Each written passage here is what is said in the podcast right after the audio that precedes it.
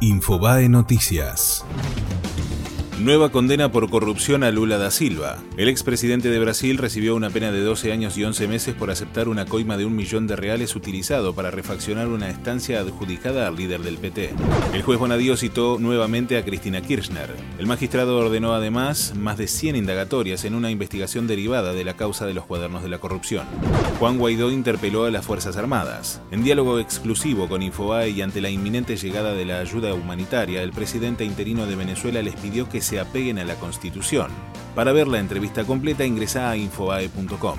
Nantes intimó al Cardiff para que se deposite el dinero de la transferencia de Emiliano Sala. El club francés amenazó con iniciar acciones legales si en los próximos 10 días los galeses no depositan los casi 20 millones de dólares correspondientes al pago.